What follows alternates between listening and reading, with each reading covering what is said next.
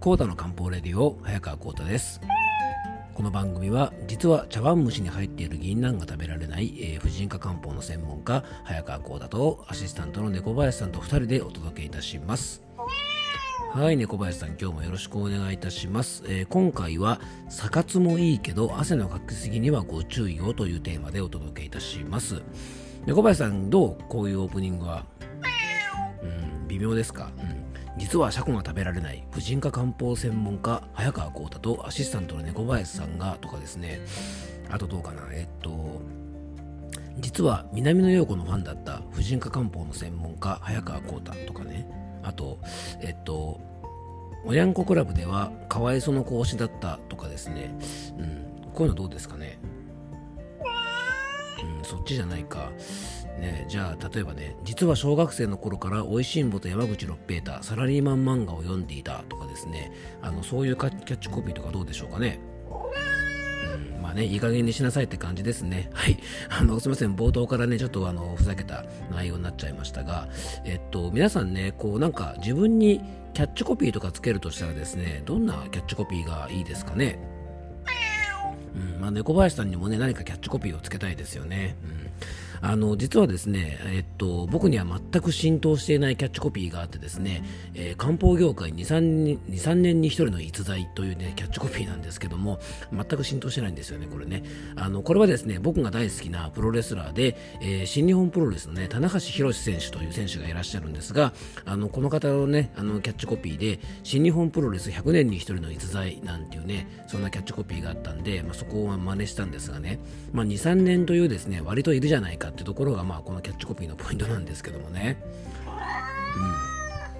うん、あの先日お亡くなりになった猪木さんだったらですね、まあ、燃える闘魂アントニオ猪木とかですねキャッチねかっこいいキャッチコピーがあるんですがあのキャッチコピーとかですねキャッチフレーズってねなんか猫林さんいいですよね。うん。まあ、ちょっとね何か考えていきたいですね、まあ、漢方業界に3年に1人の逸材でもいいんですけどもね、まあ、冒頭言ったですね実は銀杏が食べられないとかですね。実はシャコが嫌いとかですね。実はおにゃんこクラブでは清楚なかわいその子が好きだったとかですね、まあ、そういうのでもいいのかもしれませんが、まあ、そんなこと言われてもですね何が何だかよくわからないと思いますよね。はいまあ、今日はですね、まあ、連休中ということでね、ちょっと冒頭からゆるゆるい話をしているんですが、えー、今日の本題に入っていきたいと思います。えー、それでは、コータの漢方レディオ、今日もよろしくお願いいたします。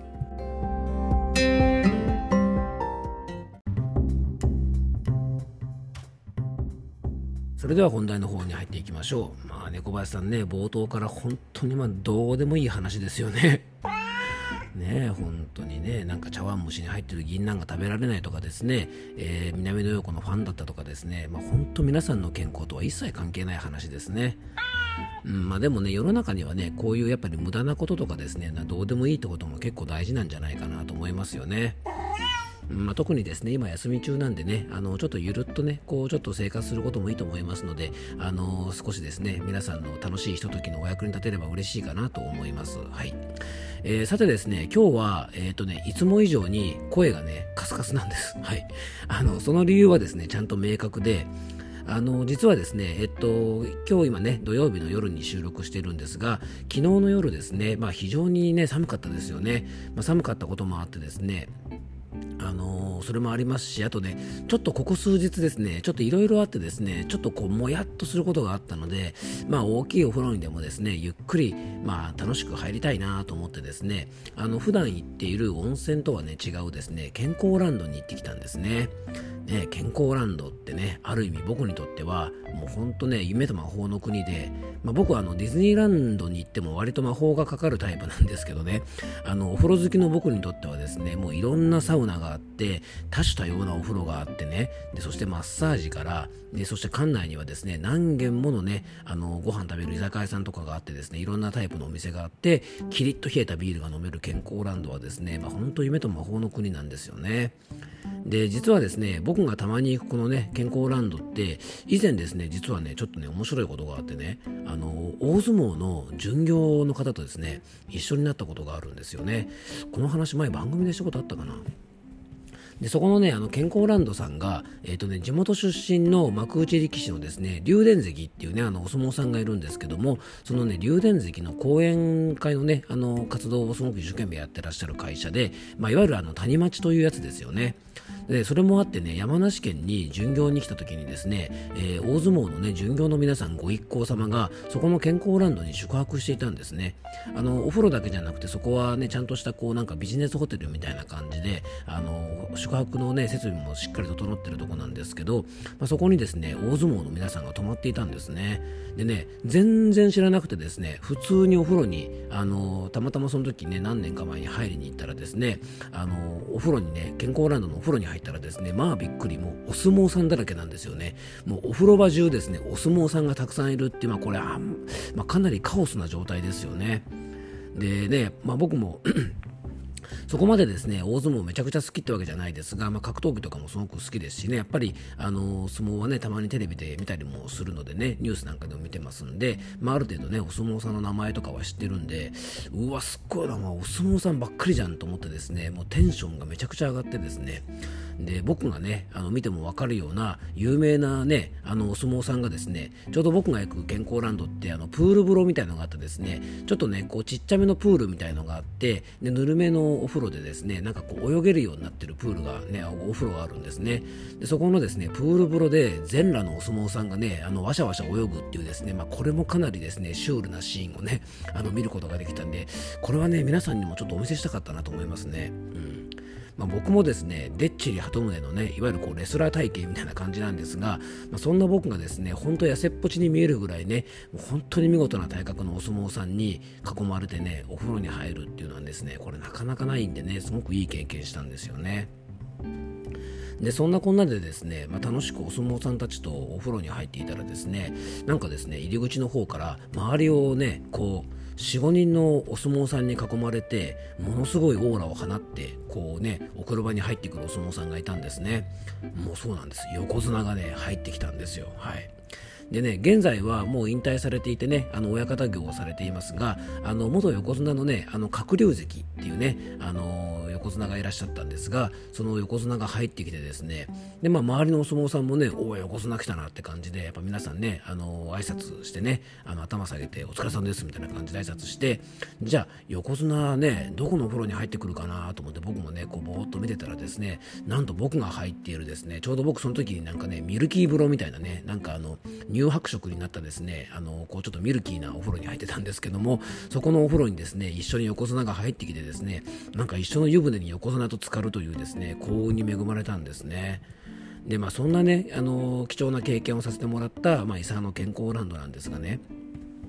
あのここからが今日の本題です。はい、前振り長いな。はい。あの普段はね、割とこうしっぽりした温泉に行くんですが、まあ、たまにはですね、本当ワンダーランド的なお風呂、本当に健康ランドってね、すっごいいっぱい種類のお風呂が入って楽しめるので、あのなんとなく昨日はですね、健康ランドに行って、まあ、ゆっくりね、あのお風呂に入ったりとか、あとサウナにもね、がっつり入ってですね、あのかなりいい汗かこうかななんて思っていったらですね、どうやらですね、恥ずかしながら汗をね、大量にかきすぎてしまったみたいで、あの今朝はですねもうふくらはぎがつりそうになってですねそして今日はね一日、まあ、いつも以上にこんな感じでね声がカスカスだったんですね。でこれね漢方的に僕の体がどんな状態かっていうとですねこれは陰虚といってですね非常にあの潤いが不足している状態なんですね。で体の潤いが不足してしまうとですね喉なんかもカスカスになって、まあ、乾燥してしまってですね声枯れを非常に起こしやすくなります。あと、えー、筋肉もですねサウナとかに入りすぎて大量に発汗するとですねミネラルが不足してしまってですね、えー、筋肉の伸びたり縮んだりするのに必要なミネラルのカルシウムとかマグネシウムなんかが体内で少し不足すると筋肉が硬直しやすくなって痙攣を起こすいわゆる小村返りみたいなものも非常に起こりやすくなるんですね。で漢方的にはですね大量の発汗とかをして潤いが不足するとですね本来であればプルンとですねこうね潤ったあのお肉の状態なんですがそれがですね潤いが全部ね抜けてしまってなんかビーフジャーキーのようなねギシギシしたお肉になると当然硬くなってですね釣れやすくなるんですね。なのでね、まあ、最近ね、あの、サ活って言ってですね、サウナに入ることが非常にあの流行しているんですが、あの、ぜひですね、これちょっと気をつけないと、入浴とかですね、サウナなどね、あの、まあ、冷えたビールをね、クッと飲むのも美味しいんですけども、あの、しっかりですね、ミネラル補給ですね。で、本来だったらば、僕も昨日はね、えっと、海藻類をしっかりね、あの、あれだけ汗かいたんで、水分補給だけではなくて、海藻類とかをしっかり取ったりとか、あの、ミネラル分の補給をすればよかったんですが、あの、ちょっとそれがね、あの、ちょっと不十分だったのでこんな状態になっちゃったと思います。でこれからね寒くなってお風呂に入ることも多いのでぜひ皆さんもですねお風呂上がりには、まあ、水分補給と一緒にですねぜひたくさん汗かいちゃったなって時はミネラルの補給ですね。例えば水分取るときに岩塩をね一つまみ入れてまあね、塩分と一緒にミネラルも取ったりとか、あと食事でね、海藻類とか魚介類なんかを食べたりして、えー、補ってもいいですし、あと、あの、麦茶はね、非常にミネラルが多いあの飲み物としても有名なので、えー、冷たいものではなくてですね、ちょっとあったかくした麦茶なんかでね、あのミネラルを補ったりするのもいいんじゃないかなと思います。はい。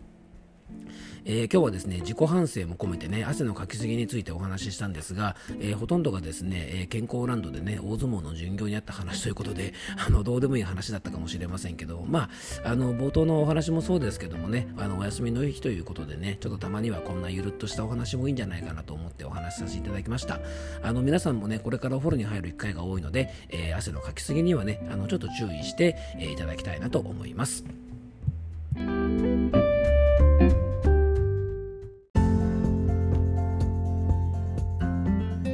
はい、えー、今回もクロージングのお時間となります。うん、